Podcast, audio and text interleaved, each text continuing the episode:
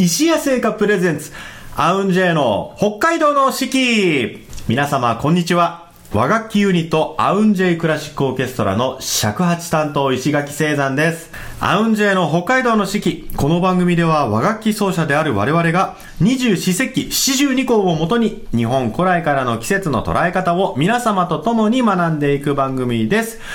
今週のアシスタントは先週に引き続きこの方。はい、忍笛担当の山田美智子です。よろしくお願はいい、します。よろしくお願いいたします。もう3月も半ばに入ってきましたけれども。ね。早いね。早い。もう早いとこだとね、東京ではなんか、種類によってはちょっと桜なんかは咲き始めてんじゃないですかね。ねえ、もうそんな季節ですね。ねえ、もう開花ははい。今月末ぐらい、もう東京では桜が咲き始めるみたいな。ねまだね、ちょっと札幌の方は、これから先。まだまだでしょうもねえねえねえきっとと思いますけれどもね、桜の咲く時期、待ち遠しいんではないでしょうか、皆様もね。えーさあ、えー今週もですね、素敵なゲストをお招きしております。えーアウンジェのメンバー、おこと奏者の市川慎さんです。はい、よろしくお願いします。お願いしま。す。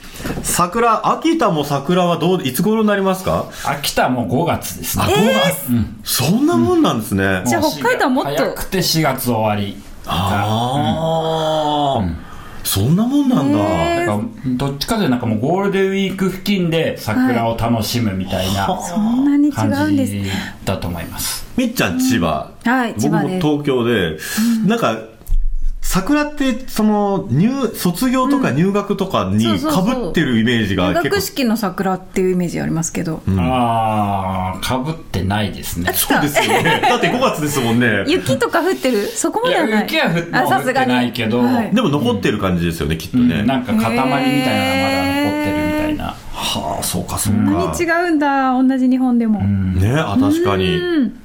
そうか。考えてみたら、もう卒業とかそういうシーズンになるんですね、これね。ねえ、卒業式。卒業式懐かしいな。学校のこととかって未だになんか夢見たりしません？学校のこと、学生時代の？学生時代のこと？え、見る？えー、あんまり見ないなあ、。そうですか。どんな夢見るんですか？単位が足りないとか、出席、出席日数が足んないとか。それは切実なんかだ。それは確かに夢に出るかも。でもなんか演そのこれから舞台に行くのに楽譜がないとか、そのいや次にやる曲全く知らない曲とかそういう夢はよく見ます ありますよね。僕同じような感じ この間ちょっと全然話関係ないんですけど、この間見た夢が、あの、三味線の浅野翔くんっていうじゃないですか。まあ、彼となんか一緒のお仕事をするっていう夢だったんですよね。で、ホテルの、え多分、ホテルのお仕事で、で、大宴会場の中で演奏するから、その前で、もう宴会は始まってるんですよ。はい宴会始まってて、その、は中に入らないでうんうん待機してるつもりだったんですけど、その、しょ翔さんが、まあ、有名な中なんですけどね、しょ翔さんが唐突に三味線わーって弾き始めて、ソーラン節かなんか。で、じゃんじゃんじゃんじゃんじゃんじゃんじゃんじゃんじゃんじゃん、はいっていう掛け声、かけたんですよ。いやいや、まだ、まだ始まってないよねって、なんか入ってからだよねって思ったら、でもその、はいっていう、言うのに合わせて、こっちの顔めっちゃ見てくるんですよ。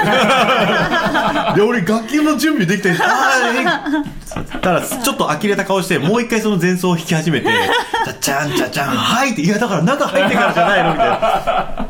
割とリアルないや、そう、そういう夢。焦る。わかる。とか、あの、はいなんだろうな、舞台面で指揮者がいて、演奏、もう今にも始めようとしてるんだけど、俺、楽器がまだ袋の中に入ってる ある。私そういうので衣装ずっまだ着れない、まだ着れない、もう始まっちゃうみたいな。ずっと衣装着れない夢とかあります。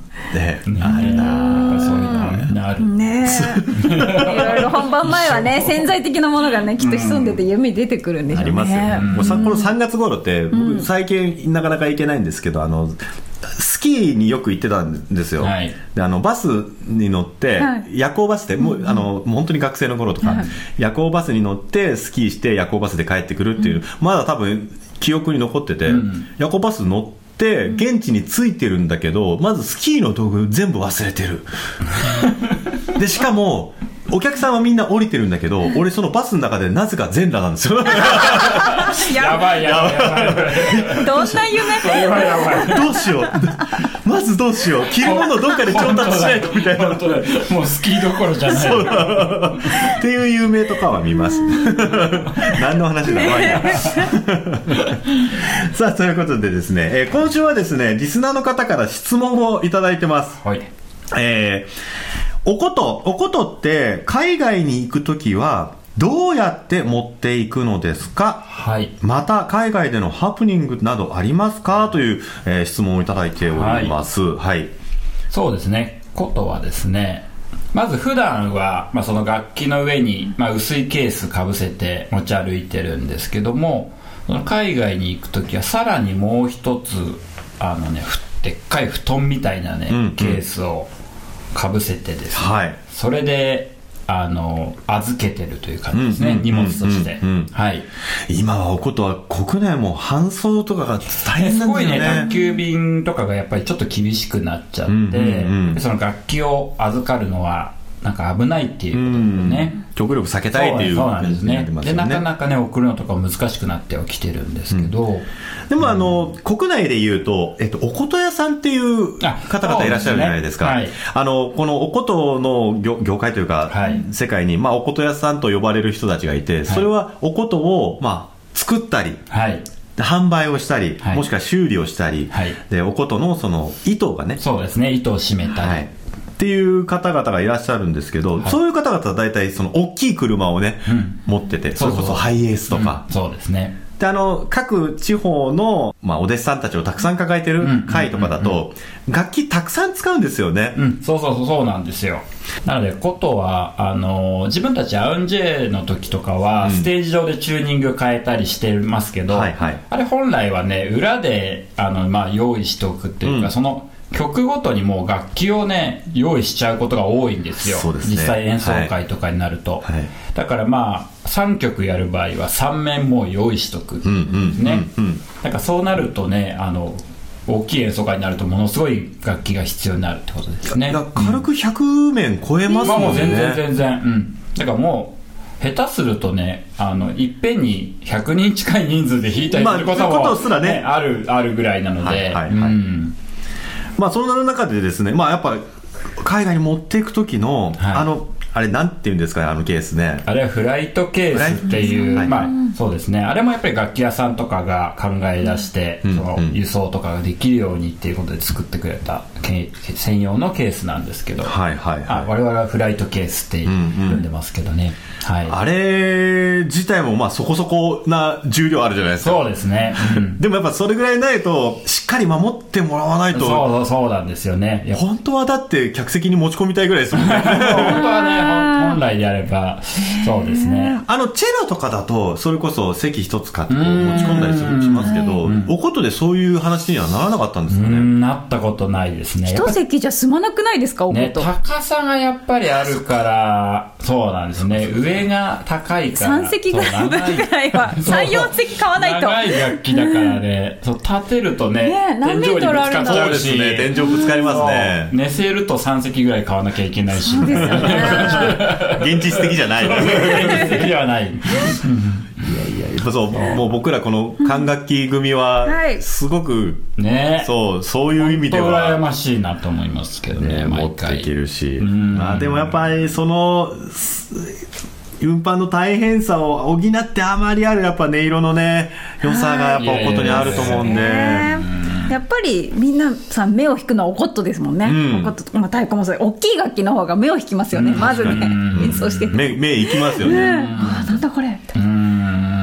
で、僕、まあ、みっちゃんも、あはい。の、同じ管楽器って分かってくれるかもしれないけど、すごくおこと羨ましいなと思うのが、手の動きがすごくね、やっぱ綺麗なんですよね。綺麗というか、えーじ普通に演奏してても、はい。手が、まあ、可動範囲が大きいというか、うん。尺八も笛もどっちかというと自分の体に近いところで手が収まってしまう。竹に開いてる穴を指で塞ぐ要はリコーダーみたいな形の動きぐらいになってしまいますもん。ね、なんで、だから例えばその楽曲に対して何かこうアクションをしてくださいとかってなった時に、やっぱその下半身というかその足元でなんかするとか、はいはいはいはいだから手を振るとかっていうと手振ったら片手使えなくなるんでなるほど。音数がやっぱ少なくなっちゃったりとかある中でお琴はやっぱりもちろんその手元のお爪をね、つけて弾いてる手元の右手で美しさ、弦を弾いて、はい。左手で弦を押したりとか、押してっていうね。はい。うん。でその前前後の動きもそうだし、で左手ももちろんその右側の、えー弾く場所でこうはいはいはい。はいえーいや弾いたりとかっていう、あの動きがねなんかもうそれだけで音がなかなくても、そうですね。綺麗だなってやっぱ見えるから。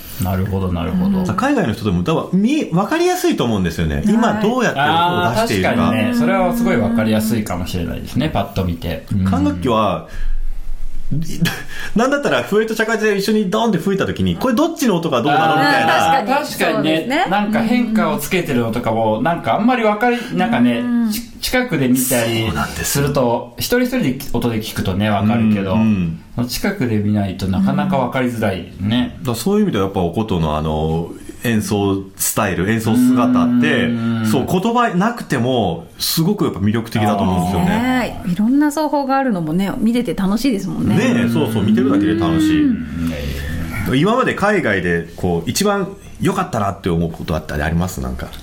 一番良かったな。うーん。良くなかったでもいいです。ハプニングも。ハプニングとしてはだから一番まあは一番のハプニングはもう楽器届かないとかですね。あなんであんなに大きいものが忘れられてしまうんだっていうね。ー日本ではないことですよねなかなぜ来ないな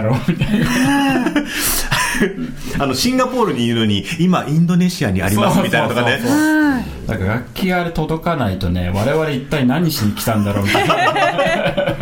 感じになっちゃう。その点ね管楽器は本当そういう心配ないのが一番まあ自分が忘れなければね。うんそうですね。自分が持ってさえいれば自己責任でいける。必ずね、はい。演奏できる。そうですよね現地調達もなかなか難しいですね。ですよね。木を切るところから。やらないと何年かかる。はい、まあね、海外、もう本当にアウンジェイとしてもたくさん海外行かせてもらいましたけれども、えーその海外で、海外のために作った楽曲もね、たくさんありまして、はい。はい。えー続いてお届けしたいと思います。1曲目、陳さん、はいタイトルをお願いします。はい、この曲はですねシンガポールの伝統楽器の奏者たちとの交流のために、まあ、書いた曲で。で、まあ、自分としてすごい思い入れが深いのはあの最初全然違う曲をイメージしてシンガポールに視察に行ったんですよ、そのメンバーたちに会いに、はい、はい。そしたらですねメンバーたちがめちゃくちゃ上手で上手っていうかテクニシャンで、うんうん。すごいあの音楽家たちだったんですよね、うんうん。でこれはちょっとイメージしてた曲じゃ全然ダメだなと思ってでもう一回一から作り直して作ってすごいなんかね悩んだ一番今まで作ったアンジェイの曲の中で一番悩んだっていうか。困ったというかうんうん 末にできた曲なので、まあ、一番思い入れが深い曲ではい「新た」という曲をお聴きいただきたいと思います。アウンジェイクラシックオーケストラで新たお聴きいただきましたそれでは、本日の石谷製菓さんのスイーツのコーナーに参りたいと思います。今日は可愛らしいパッケージの商品が来ております。本日ご紹介するのは、はい博士のトランクテイスティングチョコレート。何？初めて見た。ね、初めての、えー香りが異なる3種類のチョコレートを、はい。トランク型の箱に詰めました。食べ比べてお気に入りの味を見つけてください。ということで。はい、これあの、蓋を開けるとですと、あの、中に、その3種類のチョコレートの、まあ、えー博士がつけた味覚評価っていうのがついてましておー、5つあるんですよ。その、ロースト感、えー、芳香、アロマティック、芳香、えー、から、これ不思議なんですけど、辛味、スパイシー、辛味と、えー酸味、苦味。この5つが、まあ、なんていうんですか、これ、あの、円グラフじゃなくて、なんていうんだっけ、これ、五角五角形の、まあ、グラフになってまして、でも結構、で、3つあるのがですね、1つはナッティー。こんがりと深入りされたナッツのような香ばしく芳醇な香り力強いカカオの味わいと苦味の余韻と。二つ目はフローラル。すがすがしくかぐわしい花の香りとカカオのほろ苦さ。華やかな癒しの味わい。そして3つ目はスパイシーフルーティー。シナモンのようなスパイシーな香りと干しぶどうのような凝縮味を感じさせる果実の香りということでシンさんどれいきますか？面白いですねこれ、なんかスパイシー気になりますよ気になる確かに。スパねイシー。じゃあスパイシー。じゃあスパイシー。いってみよじゃあこのみっちゃんこっち行きましょう。やっぱりフローラル？いあーじゃあ私ナッティですね。それではいきたいいただきたいと思います。ただきます。こちらなんとですね白い恋人パーク限定商品なんですよ。えー、行かなきゃ買えないんだ。そうなんですよ。いただきます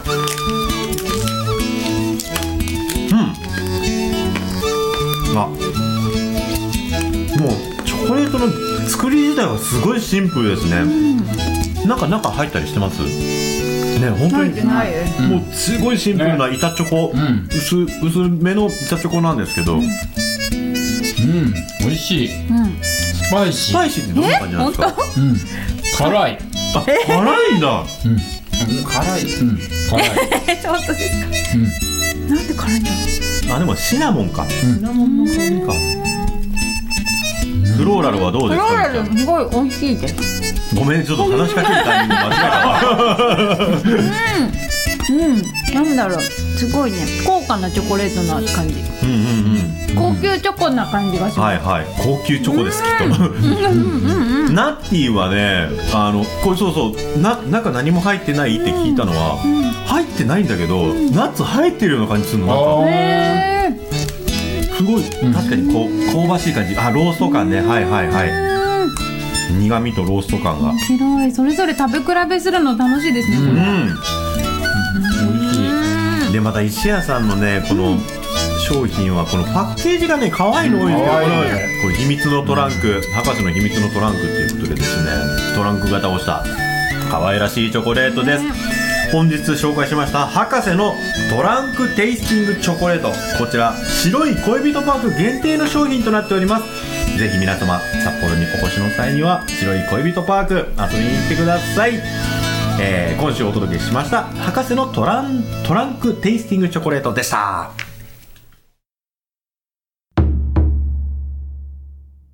続きまして七十二項のコーナーに参ります。日本には七十二項という72の季節があります季節ごとの鳥や虫植物天候などの様子が72の時効の名前になっており約5日ごとの自然の変化を知ることできめ細やかな季節の移り変わりを感じることができます、えー本日はですね、え2つあります一つは、桃、初めて笑う。桃、初めて笑う。こう笑うっていうのが、花が咲くことをあ言うんですね。これ、そう、去年これやって、すごいおしゃれな表現だなと思って。え桃のつぼみがほころび、花が咲き始める頃、桃初めて笑うですね。いいですね。そして続いて、ナムシ、蝶とカス。ナムシ、蝶とカス。冬を過ごした、えーさなぎが羽化し、蝶に生まれ変わる頃、柔らかな春の日を浴びて、羽がみずみずしく輝きます。ということですね。この二つ。えー桃初めて笑うと、ナムシ、蝶と化す。まあ、春めいた、ね、えー言葉になってまいりましたね。これ、蝶、シンさん、蝶とか捕まえたりしました？うんしましたね小学校の頃は、うんうんうん。それ、いつ、いつ頃になるんですか？それそれこそ、この時期、3月頃に蝶が、まだ絶対いないいないですかいないので、ねえ。だからもっとうん。後ですよね。あと桜が5月なんだ。ね桜の時期じゃないですかやっぱり。5月ぐらいかな、さあ、ということでですね、こう、本日は、えーどのような形で演奏していきましょうか？そうですねあのー今回はじゃあ十七弦と忍笛はいの編成でちょっとやってみたいなと思います、こう二つありますけど、どういう風に？ねえどうしようかななんかつなつなげてうん。もうつなげてもいいですし、どっちかに絞ってもいいですし。うんなるほどうん。じゃあちょっとつなげてみますもう両方はい桃からせっかくだからせっかくですからね。では、十七弦と忍笛でお届けします。桃初めて笑う。そして、ナムシ、蝶とカス。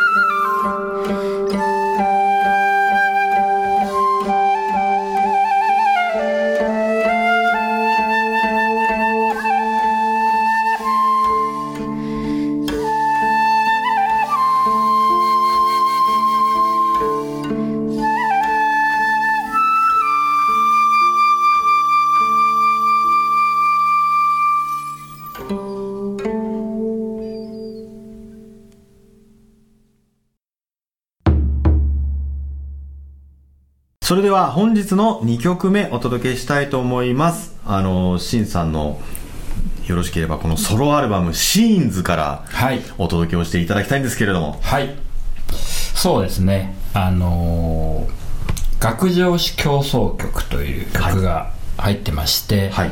であの学上詞というのはあの琴のチューニングのことを何々上詞っていうのがたくさんありまして、まあ、平上詞とか雲井上詞とか、まあ、その曲に合わせたチューニングっていうのがあるんですけど、はい。学上詞というのはちょっと明るめのチューニングで、まあ、雅楽の音階を元にしているので、まあ、学上詞という名前がついてるんですけども、はいまあ、そのチューニングで何か面白いことやってみたいなと思って作った曲で、まあ、ことだけじゃなくて、まあ、いろんな打ち込みの音だったり、まあ、いろんな音が入ってるで学上詞をその面白おかしく弾こうという曲です。はい。はい、ぜひ聴いていただければと思います。学上詞競争曲をお聴きください。市川新作曲「学上詞競争曲」お聴きいただきましたえー今週も約30分にわたってお届けしてまいりました。アウンジェの北海道の四季、皆様、いかがでしたでしょうか？えー、シンさんには3週にわたって、えーはいゲストにお越しくださいました。ありがとうございました。ままだまだ喋り足りないと思うので、ぜひ、ぜひまたよろしくお願いいたします。お願いしますありがとうございます。えーお知らせをさせてください。この放送は今オンエアされている他に後日お聞きいただくことができます。まずはポッドキャスト。そして毎月月末にはオンエアの模様を動画にして YouTube で配信しております。三角山放送局さん、アウンジェの公式チャンネルをぜひご覧ください。また、アウンジェのライブ情報、札幌でもお聞きいただける配信情報などは、公式ホームページをぜひご覧ください。AUNJ、アウンジェで検索お願いします。アウンジェは今年結成15周年を迎えまして、15周年記念ライブ、アウンジェ 15th Year ライブを渋谷の JG ブラッドというところで、えー開催しております。次回は5月の7日、アジア編と題しまして、昼夜公演でお届けをします。あの、昼夜かなり多分違った内容にはなると思いますので、はいあの、一日かけてね、来ていただいて、両方見ていただいても楽しめると思います。よろしくお願いいたします。昼公演は昼の、えー2時半、14時半開演。夜公演は、えー夕方の6時、18時開演となっております。よろしくお願いいたします。はい。そしてまた皆様からのご感想や和楽器についての質問、こんな曲かけてほしいなどリクエストお待ちしております。ツイッターの三角山放送局にぜひコメントください。いただく際には、ハッシュタグ AUNJ4S、ハッシュタグ AUNJ4S を入れてつぶやいていただければと思います。はい。今週もお聞きいただきまして、ありがとうございましたありがとうご。ざいました。お届けしたのは、尺八担当、石垣聖山と、忍笛担当山田美智子。そして、ゲストにお越しいただいたのは、こと担当の市川真です。ありがとうございました。ありがとうございましたそれでは皆様、また来週